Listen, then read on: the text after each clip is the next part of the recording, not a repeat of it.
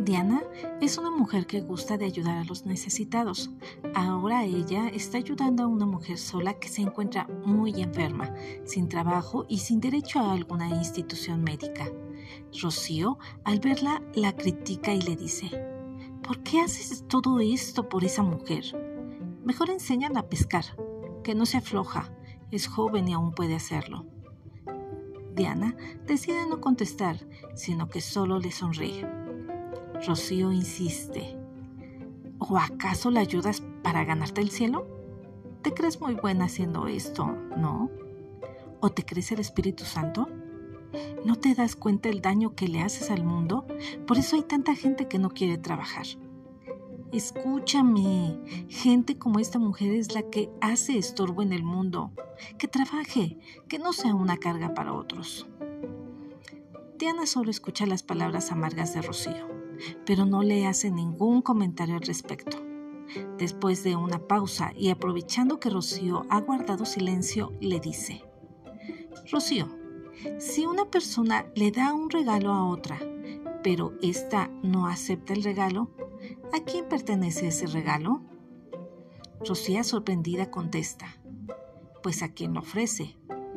Bien, contesta Diana, no acepto tu regalo. Muchas gracias.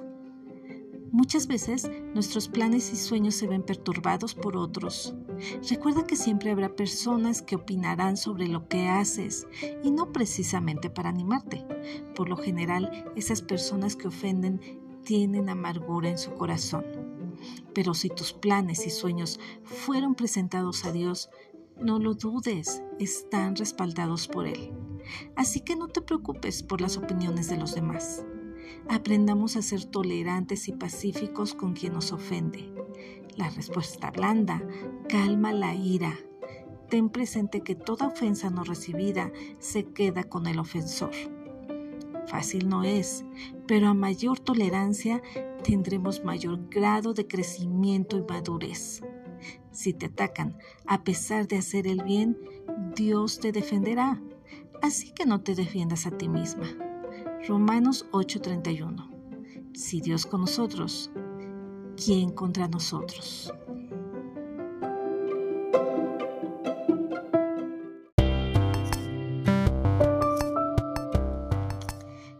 De cuatro años, le dice a su amiguito, ¿me prestas tu carrito?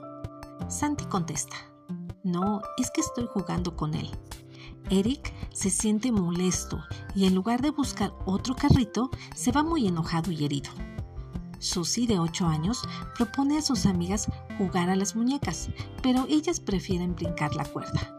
En lugar de unirse a ellas, Susie se queda triste en casa y le dice a su madre que no quisieron jugar con ella. Rodrigo, de 15 años, ha acumulado sus tareas y es tiempo de entregarlas. Sus amigos planean ir al cine y a cenar. En lugar de trabajar, él se lamenta de sus pesadas tareas y de lo injusta que es la vida. Meche siente un inmenso amor por su familia y sacrifica todo por ellos. Al minuto siguiente, está dolida y amargada porque nadie reconoce y agradece su trabajo y dedicación. ¿Qué pasa con ellos? Sencillo, han dejado entrar a esa tirana llamada autocompasión. Esta entra cuando nos compadecemos de nosotras mismas, cuando somos autocomplacientes con las dificultades. Nos pasa algo y lamentamos nuestra situación, pues nadie más lo hará. Jesús desea sacarnos del estupor de la autocompasión y llevarnos a recibir la única piedad que puede salvarnos, la piedad de Dios. El problema es que nos vemos a nosotras mismas y a nuestras circunstancias como si Dios no fuera nuestro Padre. Dejamos a Dios fuera porque nos parece que no es suficiente la ayuda continua de su Espíritu. Y nos volvemos a nosotras en busca de amor y piedad. Sentimos vacíos en el amor de Dios porque mis circunstancias son prueba de ello y tendemos a llenar esos vacíos con amor propio o autocompasión. En los Salmos, David describe las lamentables circunstancias que vive, perseguido, traicionado, encerrado en una cueva. Tenía razones suficientes para no seguir adelante y sentir lástima por sí mismo. pero decidió llevar todo esto a Dios en oración. Salmo 54, 2 y 3. Escucha mi oración, oh Dios. Presta oído a las palabras de mi boca, porque extraños se han levantado contra mí y hombres violentos buscan mi vida. David no ocultó su necesidad, no anduvo con rodeos ni diciendo, no te preocupes por mí Dios, estoy bien. El mayor ejemplo siempre será Jesucristo, aunque libre de pecado fue acusado sanó enfermos, dio pan al hambriento y expulsó demonios, pero fue despreciado y rechazado, escupido y escarnecido. Pero él no respondió con injurias, aún en la cruz clamó a Dios. Nunca, nunca dejó a su Padre fuera. La autocompasión es un problema de visión, pues no vemos al Señor como es, glorioso, bondadoso, soberano y justo. Clamemos a Dios en nuestros grandes y pequeños momentos de angustia. Lucas 11:9. Así que pidan y se les dará. Busquen y encontrarán. Llamen y se les abrirá.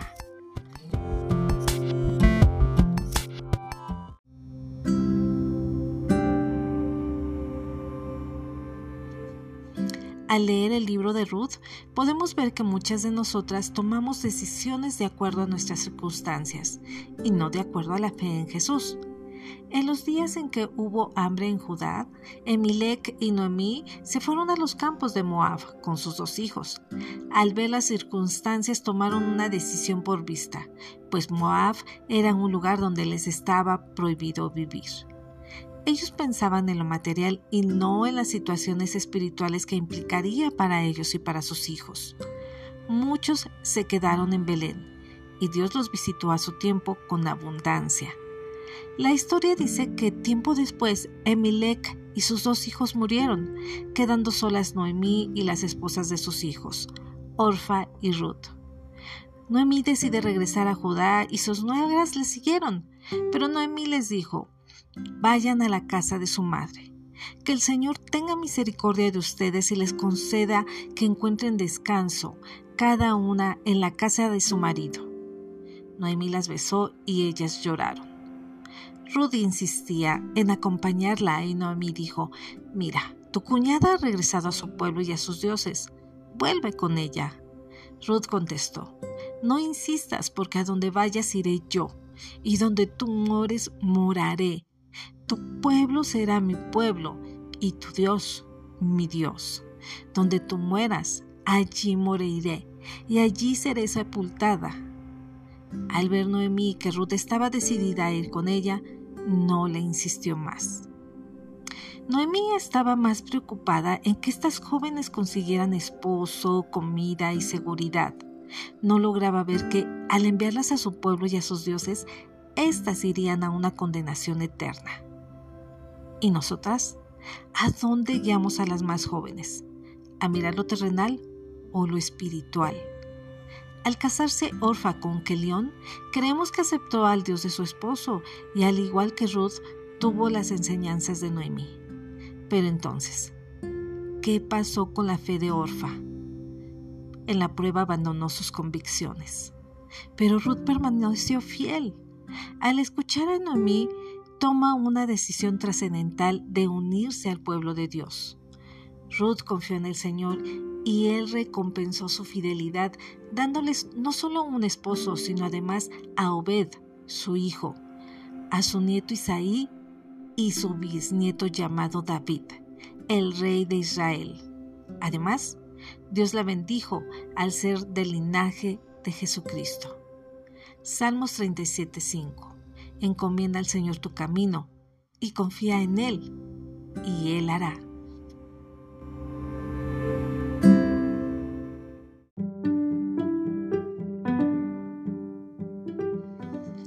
Erika había orado por mucho tiempo pidiendo a Dios que le aumentara su fe.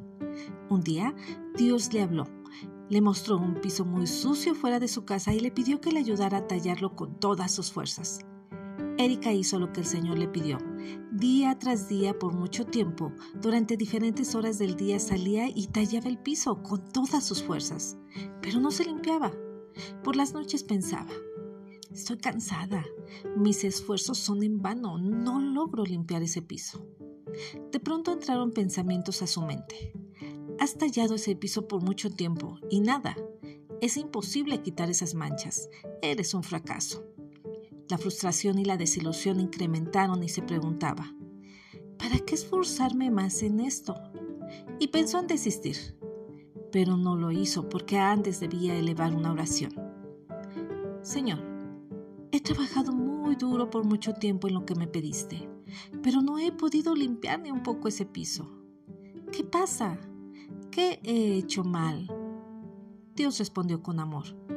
Querida hija, te pedí que me ayudaras a tallar el piso con todas tus fuerzas y lo has hecho. Pero yo no te dije que debía quedar limpio. Tu tarea era tallar solamente. Estás sin fuerzas y dices que has fracasado. Pero mira, tu fe permaneció día tras día y no renunciaste sin antes platicarlo conmigo. Ahora tu fe es más fuerte, tu confianza y dependencia de mí es aún mejor. ¿No es acaso lo que me pediste? Tu fe ahora es mayor. No limpiaste el piso, pero tu misión era ser obediente y tallar para ejercitar tu fe en mí. Y lo has conseguido. Yo me ocuparé de limpiarlo. Cuando leemos la palabra de Dios, usamos nuestro intelecto para descifrar su voluntad, pero lo que Dios pide es obediencia y fe en Él. La fe mueve montañas, pero es Dios quien al final logra moverlas. Cuando todo parezca ir mal, persevera. Si estás agotada, persevera. Si la gente no se comporta como debería, persevera. ¿Te sientes sin fuerzas? Persevera. Ve al Señor y entrégale tus miedos. Pídele que te ayude a encontrar el camino que te conduzca a Él. Y Él lo hará. Escucha solo su voz y sobre ella mantente firme, porque es la que te sostiene y da descanso, seguridad y esperanza. En su tiempo, Dios hará. Proverbios 3, 5, 6. Fíate del Señor de todo tu corazón y no te apoyes en tu propia prudencia. Reconócelo en todos tus caminos y Él enderezará tus veredas.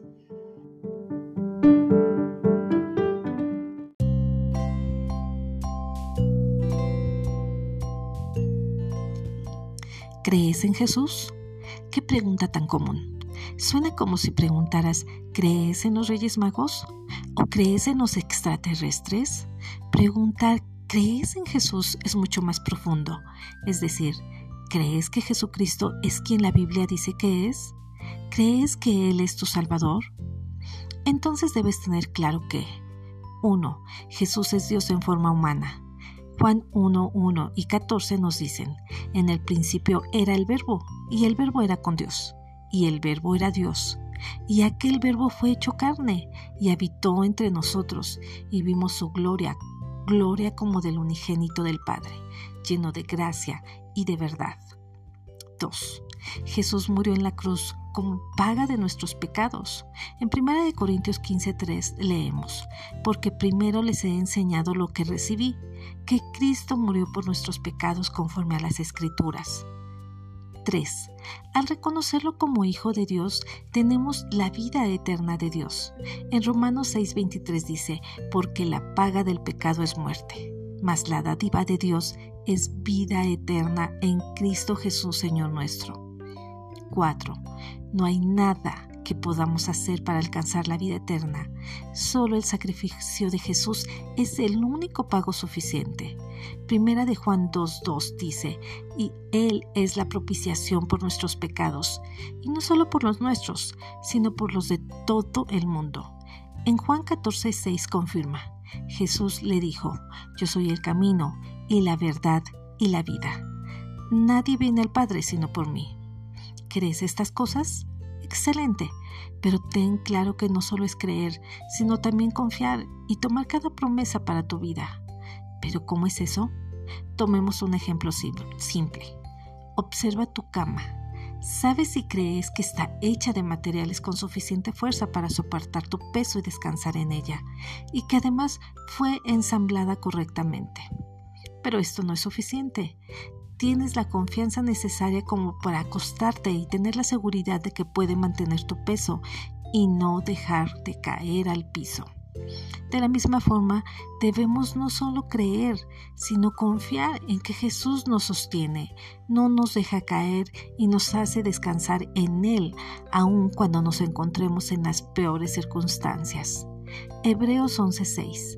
Pero sin fe es imposible agradar a Dios, porque es necesario que el que se acerca a Dios crea que le hay y que es quien premia a los que le buscan.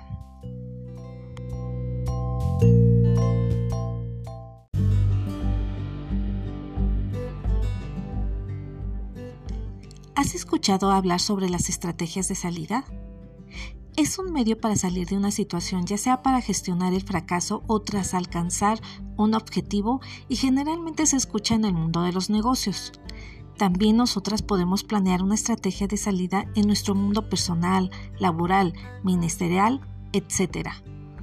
Como seres humanos es difícil entender que todo en este mundo tiene un principio y un fin. No nos aferremos a algo que ya no funciona o que necesita un cambio. Si no estamos preparadas para ello, el proceso será aún más doloroso. Jesucristo nos dio un ejemplo muy claro. Cuando inició su ministerio fue a muchos lugares a enseñar, a sanar y a liberar, pero en Marcos 6 nos relata que regresó a su pueblo Nazaret y comenzó a enseñar y muchos de los que lo oían se maravillaban y se preguntaban, ¿de dónde saca tanta sabiduría y poder para realizar milagros? Se burlaban y decían, es un simple carpintero, hijo de María y el hermano de Santiago, Judas y Simón. Sus hermanas viven entre nosotros. Se sentían ofendidos y no creyeron en él. El versículo 4, Jesús dice, un profeta recibe honra en todas partes menos en su propio pueblo y entre sus parientes y su propia familia. Debido a su incredulidad, no pudo hacer ningún milagro allí, excepto poner sus manos sobre algunos enfermos y sanarlos. ¿Te das cuenta? Era tiempo de salir de ese lugar que él amaba porque era su pueblo y donde tenía a sus seres queridos. ¿Crees que no le dolió? Por supuesto que sí. En el versículo 10 y 11 nos confirma su enseñanza. Les dijo, cuando lleguen a una casa, quédense allí hasta que salgan de ese lugar. Si en algún lugar no los reciben ni los escuchan, salgan de allí y sacúdanse el polvo de los pies. ¿Estás en una relación tóxica? Es tiempo de salir, no esperes a ser más lastimada o lastimar al otro. ¿Crees que tu trabajo es eterno? No. Ya sea que renuncies, te jubiles o seas despedido, debemos prepararnos para ello. De lo contrario, dolerá tanto como si estuvieses pasando por un luto. Llegó alguien que podría realizar mejor que tú alguna actividad, ya sea en el trabajo o en el servicio al Señor. Prepárate para entregarlo. Dios no te desecha, sino que tiene nuevos planes para ti. Jeremías 29:11, porque yo sé muy bien los planes que tengo para ustedes, afirma el Señor. Planes de bienestar y no de calamidad, a fin de darles un futuro y una esperanza.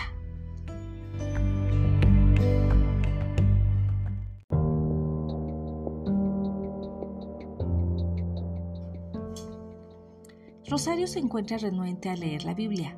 Dice que son pocas cosas que hablan del amor de Dios y que en ellas solo encontramos exigencias, castigos o cosas que nos provocan miedo. Mira, tu actitud es importante. Entendamos que otra forma de mostrar amor es con corrección, disciplina y guianza. Por ello, no solo encontramos versículos que nos gusten, sino también para confrontarnos. La actitud correcta es aceptarlo con humildad y con un corazón agradecido por aprender del corazón de Dios. Hebreos 12 del 6 al 7 dice que el Señor a quien ama disciplina y azota a todo el que recibe como hijo y si soportamos la disciplina, nos trata como a hijos. ¿Acaso esto no es una expresión de su amor? Veamos un ejemplo. Mateo 26:75 dice, Entonces Pedro se acordó que Jesús le dijo, Antes que cante el gallo, me negarás tres veces. Y saliendo fuera, lloró amargamente. ¿Qué podemos decir de esto? Ese Pedro era un desleal. Hablaba por emociones. Merece sentirse así por traicionar a Jesús. ¿Cómo pudo negarlo? Su amor no era sincero. ¿Ya para qué llora? etc. Y si aplicamos este versículo a nosotras, verás que Dios nos confronta. ¿Cuántas veces negamos a Jesús? Te preguntarás, ¿yo? ¿Cuándo? Cuando te avergüenzas del Evangelio, cuando sabes que hay cosas que no le agradan y lo sigues haciendo, cuando no confías en Él, cuando prefieres pasar tiempo con otros antes que con Él, cuando dejas de congregarte porque hay mejores cosas que hacer y muchas formas hay en que lo negamos. Reflexiona sobre lo que prometemos a Dios y a otros. ¿Lo hacemos conscientes o por emoción o conveniencia? En este versículo, Dios nos enseña a cuidar nuestras palabras. No recordemos lo que Él nos dice cuando ya es tarde, como lo fue para Pedro. ¿Y acaso es un castigo de Dios? No, es la consecuencia de nuestros actos. Otro ejemplo, la mujer adúltera. Seguro al leer la historia hemos tenido pensamientos como, qué mujer tan loca, o pobre mujer, estos hombres son unos misógenos, etc. Pero ¿cuál es el mensaje para nosotras? ¿Para mí? Sí, pero yo no soy adúltera. Quizás no de la misma forma, o quizás sí, no lo sé. Pero Dios nos confronta, pues adulteramos de diferentes maneras, al tener otros dioses, adorar imágenes, un trabajo, redes sociales, el horóscopo, práctica de actividades fuera del orden de Dios incluso adorar a una persona, apoyar ideologías de género, etc. Dios siempre es bueno. En Juan 8, 11b nos confronta para llevarnos al arrepentimiento, nos da esperanza y un mandamiento. Ni yo te condeno. Ve y no peques más.